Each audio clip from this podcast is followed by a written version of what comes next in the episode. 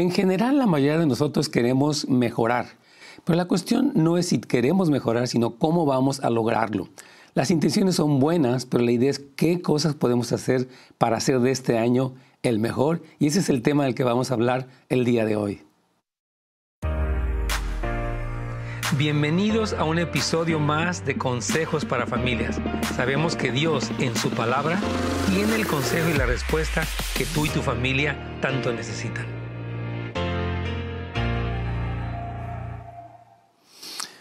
Hola, ¿cómo están? Bienvenidos a una, bueno, de hecho, a una semana más de, y una transmisión más de consejos para familias. Qué bueno que nos acompañan.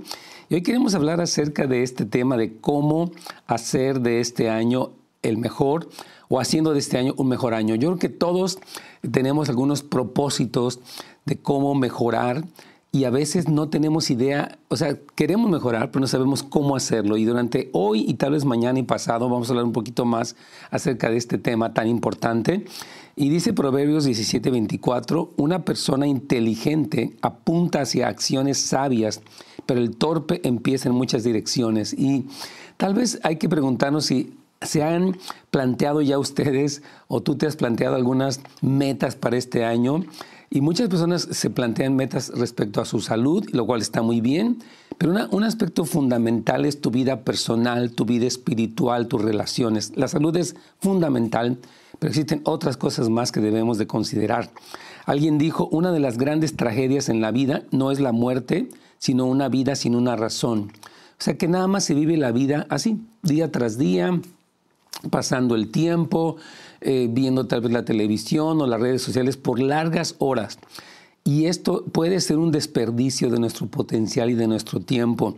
Otra persona dijo, es peligroso estar vivo y no saber por qué se nos dio la vida. Dios nos dio la vida, eso lo sabemos todos, y en Efesios capítulo 2, versículo 10 dice que fuimos creados en Cristo Jesús para buenas obras, las cuales Dios preparó de antemano para que anduviéramos en ellas. Entonces, Dios tiene un plan y tenemos que entrar en ese plan, reconocer ese plan, renovar nuestra mente y poder realmente caminar en ese propósito de Dios, no desperdiciar nuestros días. Alguien más ha dicho, una de las experiencias más frustrantes es tener tiempo, pero no saber qué, qué hacer con él.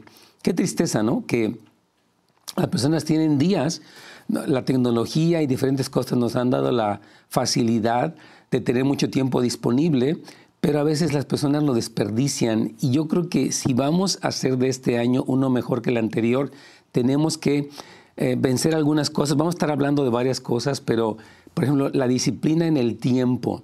¿En qué gastas tu tiempo? ¿Cómo inviertes?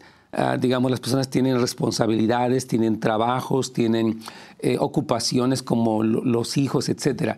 Pero el punto es el tiempo extra, cómo vamos a utilizarlo. Y vamos a ir hablando un poquito de estas cosas, pero la primera cosa que quiero puntualizar, amigos queridos, es que debemos asumir responsabilidad de nuestra vida. Vivimos en una era en la que todo mundo culpa a alguien. Puede ser a la familia, Puede ser a la iglesia, puede ser al gobierno, puede ser a un jefe, a un patrón, qué sé yo.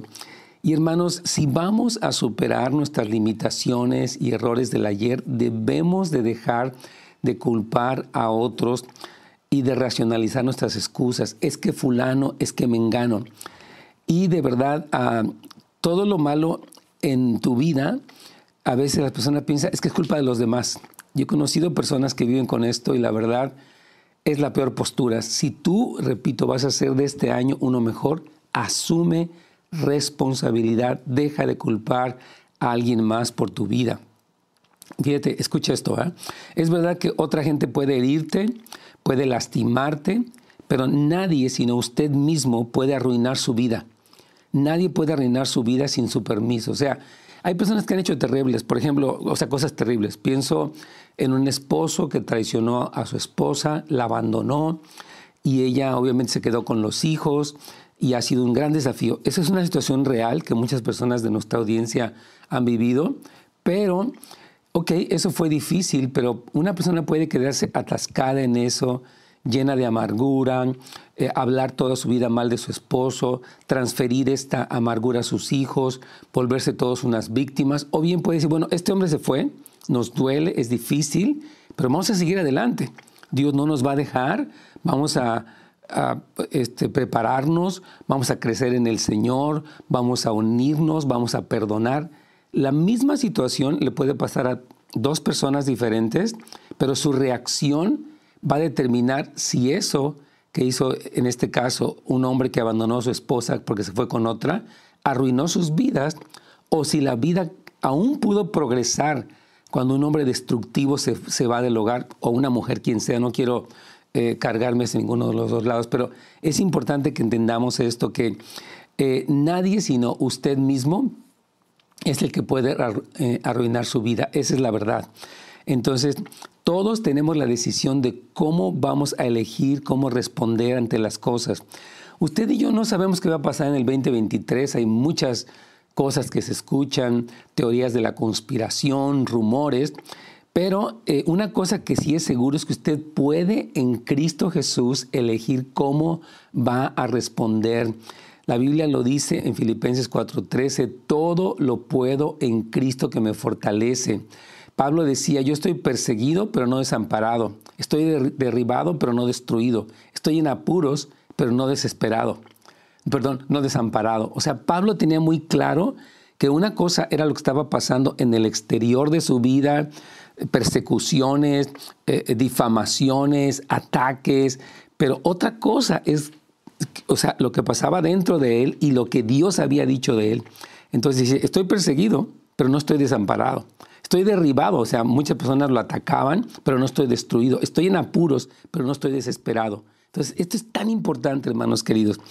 Eh, necesitamos eh, reconocer y asumir responsabilidad. Sí, mire, yo recuerdo mucho lo que decía un hermano querido de Ciudad Juárez. Él decía, si algo va a suceder, yo tengo que hacerlo. O sea, hay muchas personas que están esperando que alguien más haga algo, pero el Señor nos dio a nosotros la responsabilidad de nosotros hacer lo que nos corresponde. Entonces, alguien ha dicho que debemos actuar como si todo dependiera de nosotros, pero orar como si todo, como que todo depende de Dios. O sea, somos llamados a una vida de oración, cosa que le animo que en este año eh, usted inicie con una vida devocional fuerte, que es fundamental para toda decisión, para todo desafío que usted presenta, tener una vida espiritual tiempos con Dios prolongados, donde escucha con Dios, donde, usted escucha a Dios, donde habla con Dios. Esto es esencial, ¿verdad? Pero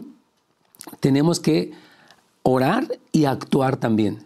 O sea, no esperar que algo nos caiga del cielo en ese sentido, aunque sí hay momentos de descanso, que vamos a hablar de, de estas cosas estos días, pero es tan importante entender nuestra responsabilidad y dejar de culpar a las demás personas. Entonces, eh, el punto de inicio siempre para los cambios es el arrepentimiento.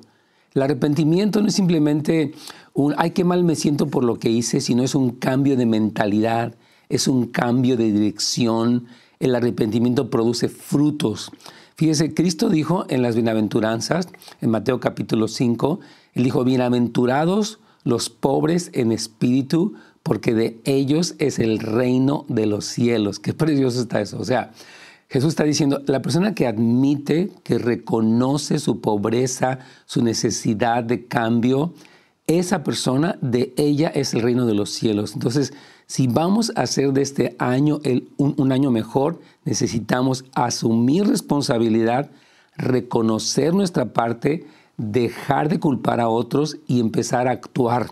Porque hermanos queridos, quienes siempre culpan o se excusan no van a poder triunfar, van a vivir como perdedores y el Señor quiere que, ah, que crezcamos.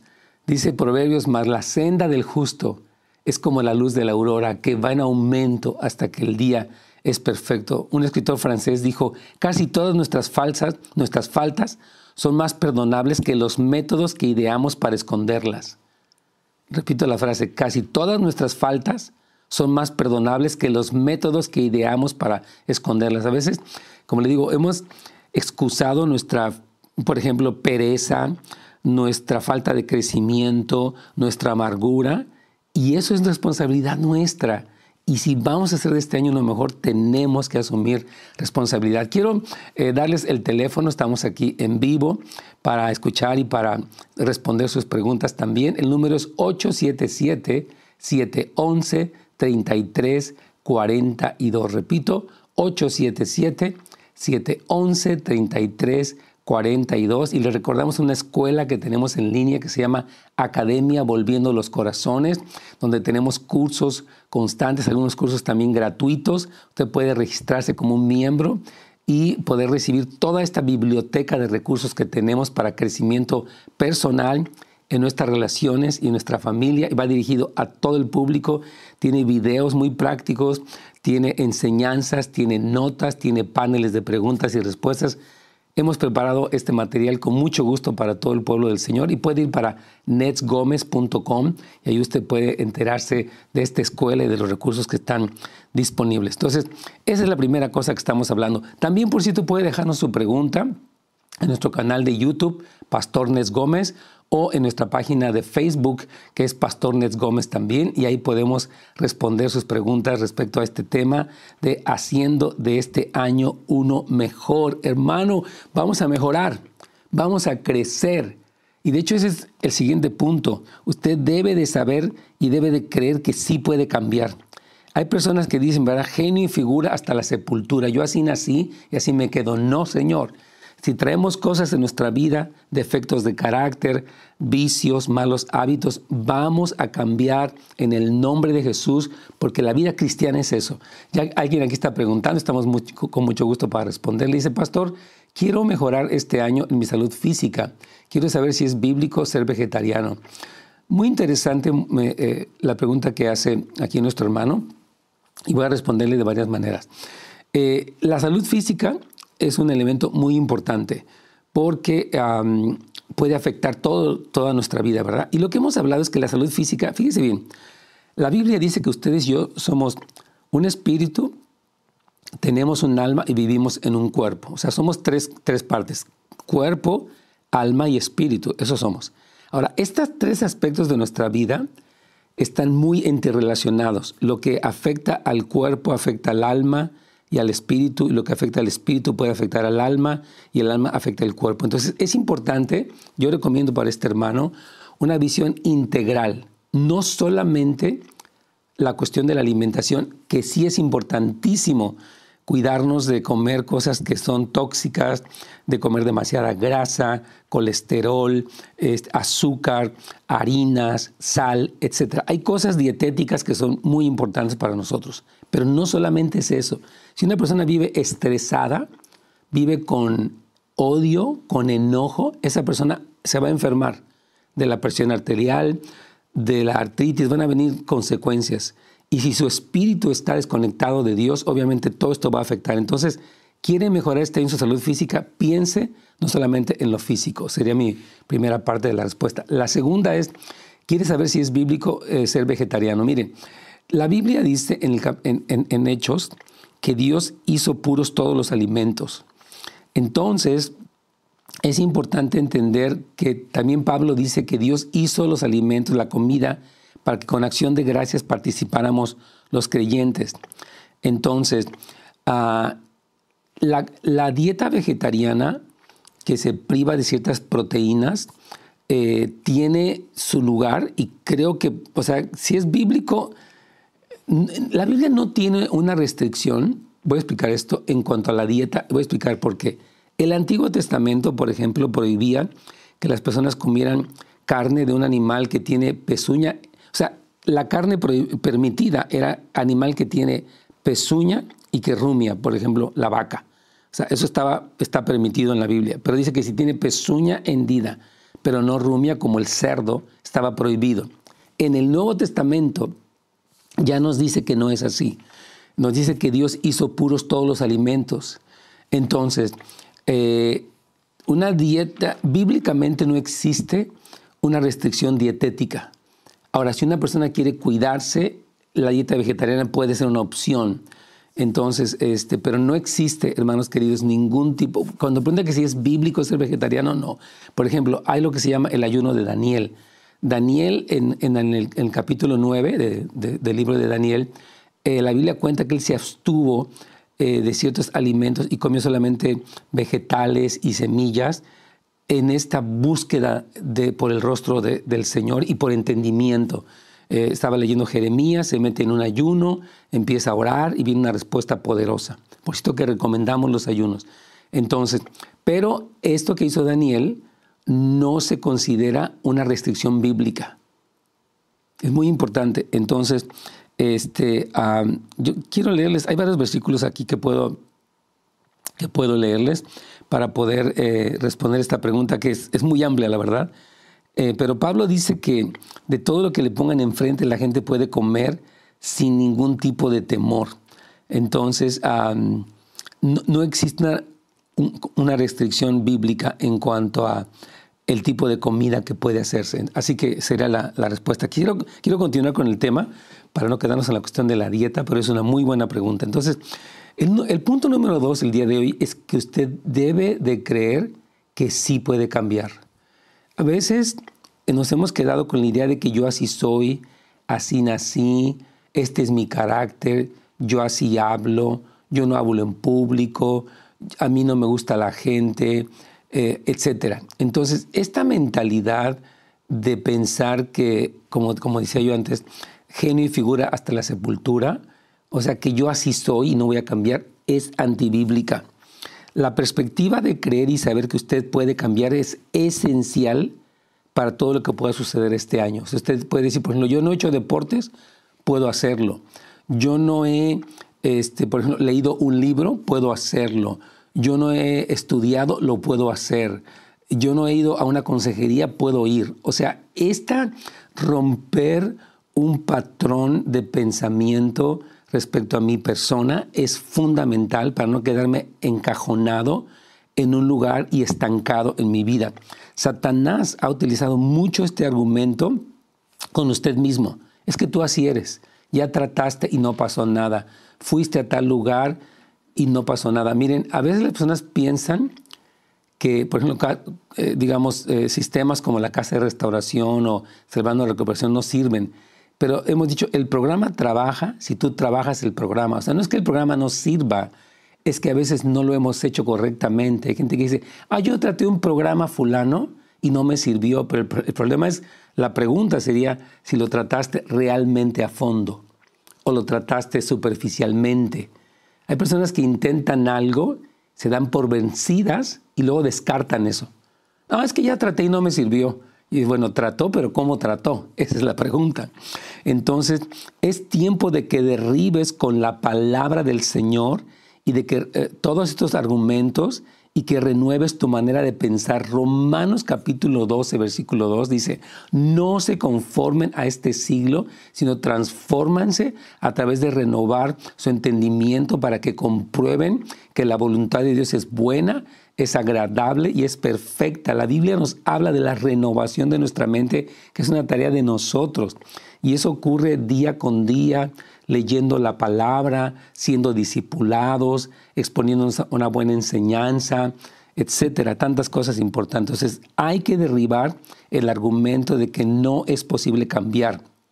La Biblia de la Nueva Jerusalén lo pone así, no hay nada que no, que no pueda manejar con la ayuda que Cristo me da en ese versículo de Filipenses 4:13. No hay nada que no pueda manejar con la ayuda que Cristo me da. Tenemos otra pregunta.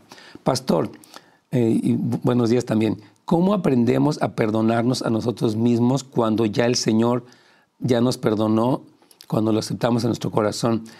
Eh, buena pregunta. Mire, no es tan relacionada con el tema, pero vamos a, responderla porque creo que es importante. Hay mucha gente que puede traer mucho remordimiento. Soy de lo peor, cómo, cómo me atreví a hacer esto, este, etcétera, ¿verdad? Entonces, eh, el perdón del Señor es real. Dice la Biblia en 1 Juan capítulo 1, versículo 7 al 2.1. Hijitos míos, estas cosas les escribo para que no pequéis, pero si alguno hubiere pecado, abogado tenemos para con el Padre, a Jesucristo, y si confesamos nuestros pecados, Él es fiel y justo para perdonarnos y limpiarnos de toda maldad. Entonces, bíblicamente, el arrepentimiento y la confesión nos traen el perdón del Señor por la obra de Cristo. Pero ahora, ¿cómo me perdono a mí mismo? Y yo creo que se, necesita siempre la ayuda de mentores y de grupos de apoyo. Porque la persona que vive recriminándose, si se aísla, puede hundirse en este mar de qué malo soy, qué horrible fue, y me quedo atascado allí.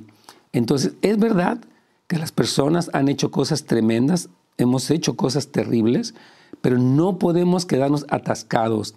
Cuando ya, Dios nos perdonó a nosotros, si Dios no nos retuvo nuestros pecados, ¿quiénes somos nosotros para retenernos nuestros pecados?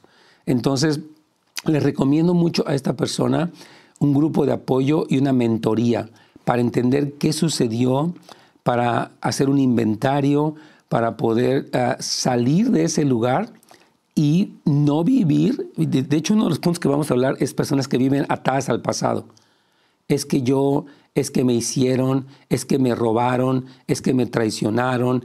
Eh, todas esas cosas, hermanos, eh, eh, es como si alguien quisiera manejar viendo el espejo este, retrovisor. Tenemos que dejar atrás el pasado y caminar hacia adelante a la meta, como dice Pablo, del supremo llamamiento de Dios en Cristo Jesús.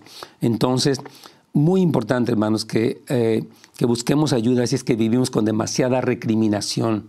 Debemos derribar también, volviendo al punto, eh, el argumento de que no es posible cambiar. Eh, esto quiere decir que en el 2023, este año que, se que continúa, no existe situación, molestia, falta financiera que sea algo como que me pueda limitar. Porque leíamos este versículo que dice en la versión de la, Biblia de Jerusalén, no hay nada que no pueda manejar con la ayuda que Cristo me da. O sea, que las cosas que nos vienen a nuestras vidas, lo hemos hablado ya antes, dice la palabra que están reguladas por la soberanía de Dios, por lo tanto, lo que viene a nuestras vidas, cualquier desafío de un hijo con problemas, de una situación financiera, familiar, empresarial, nosotros en Cristo podemos manejarlo. Contamos con su ayuda y con su respaldo. Entonces, ah, y obviamente no es solamente nuestro propio esfuerzo, es la fortaleza que me viene de mi relación con Jesucristo. Cristo dijo en Juan capítulo 15, el que en mí permanece, este lleva mucho fruto, porque separados de mí, nada pueden hacer. Entonces, la conexión real con Cristo, lo que decíamos hace, eh, pues, al principio del programa, que es una conexión, una comunión con Cristo, es esencial, mis hermanos, para poder recibir la fuerza, la claridad, la, valentía para poder enfrentar las cosas con la ayuda que el Señor nos da, hermanos queridos. Eh, eh, Pablo le oraba al Señor cuando tenía un aguijón en su carne y decía, que, ese aguijón era un, emisario de Satanás que lo abofeteaba. Pero el Señor, cuando Pablo oró, le dijo, bástate mi gracia, porque mi poder se muestra o, se perfecciona en tu debilidad. Quiere decir que la gracia de Dios, que es cuando, o sea, dice, se, se muestra cuando tú ya no puedes, la gracia del Señor te lleva más allá. Eso es la gracia. Entonces, todos los cristianos, por la obra de Jesús, tenemos acceso gratuito a la gracia de Dios para ir más allá con la ayuda que el Señor nos da. Entonces deja de decir no puedo y empieza a decir todo lo puedo en Cristo que me fortalece. Alguien decía, tanto la persona que dice no puedo como la persona que dice puedo, ambas están en lo correcto. O sea, usted dice es que yo no voy a poder, es que esto la verdad para mí no, yo, yo esto no puedo. O sea, ok, pues usted está asumiendo esto, está metiéndose en ese lugar, o bien está declarando la palabra del Señor para poder decir, lo voy a poder hacer y voy a buscar toda la ayuda, los recursos que el Señor me da. Entonces nuestra actitud de fe, hermanos, será determinante para lo que suceda en el año, en este año que, está iniciando. Eh, estaba pensando en cómo Cristo les dijo a los discípulos que una razón por la que estaban limitados es por su poca fe. Entonces, un llamado como cristianos en este tiempo es crecer en nuestra fe. Ahora, la fe dice la Biblia en Romanos 10, viene por el oír y el oír por la palabra de Dios. Entonces, el primer aspecto para sea en la fe es un contacto con la palabra de Dios. Pero también el segundo aspecto importante acerca de crecer en la fe para poder progresar este año es usar nuestra fe. Es usarla. Y usarla es simplemente confiar en las promesas, en el poder, en el amor, en la fidelidad de Dios. Y esa confianza, hermanos queridos, nos hace poder progresar en nuestras vidas, porque sin fe, dice la Biblia, es imposible agradar a Dios. Entonces, eh, necesitamos eh, no ser gobernados, hermanos, por nuestros temores, sino ser gobernados por nuestra fe, por una mente renovada, por la palabra de Dios. Debemos vencer ese miedo, hermanos, que tanto nos limita, miedo al futuro, miedo a la pobreza, miedo a la muerte, miedo a la enfermedad. No, hermanos queridos, vamos a arrepentirnos de toda falta de fe, vamos a alimentar nuestra fe con las promesas de Dios, vamos a dejar de quejarnos y vamos a empezar a confiar en el poder y en el amor que el Señor nos da. Y bueno, hoy vamos a dar el, consejo del día eh, basado en lo que hemos estado comentando, una especie de resumen también. Eh, número uno, hermanos queridos, debemos asumir responsabilidad de lo que pasa en nuestras vidas. Dejemos de culpar a otros. Dejemos de poner excusas, renovemos nuestra mente y empecemos a actuar. Este es el tiempo en el que Dios nos da una preciosa oportunidad de que este año sea mejor. Y la segunda cosa también, usted debe creer con la ayuda del Señor, con el poder de Dios, usted sí puede cambiar. No tiene por qué quedarse encajonado o encajonada en una serie de hábitos, de, defectos de carácter, de limitaciones, de temores. Es el tiempo de que el pueblo del Señor despierte, hermanos queridos, al plan, a la grandeza, al propósito glorioso que Dios tiene para todos nosotros. Y de verdad queremos seguir hablando primeramente Dios mañana de este tema, así que no se lo pierda. Gracias por escucharnos y que Dios le bendiga.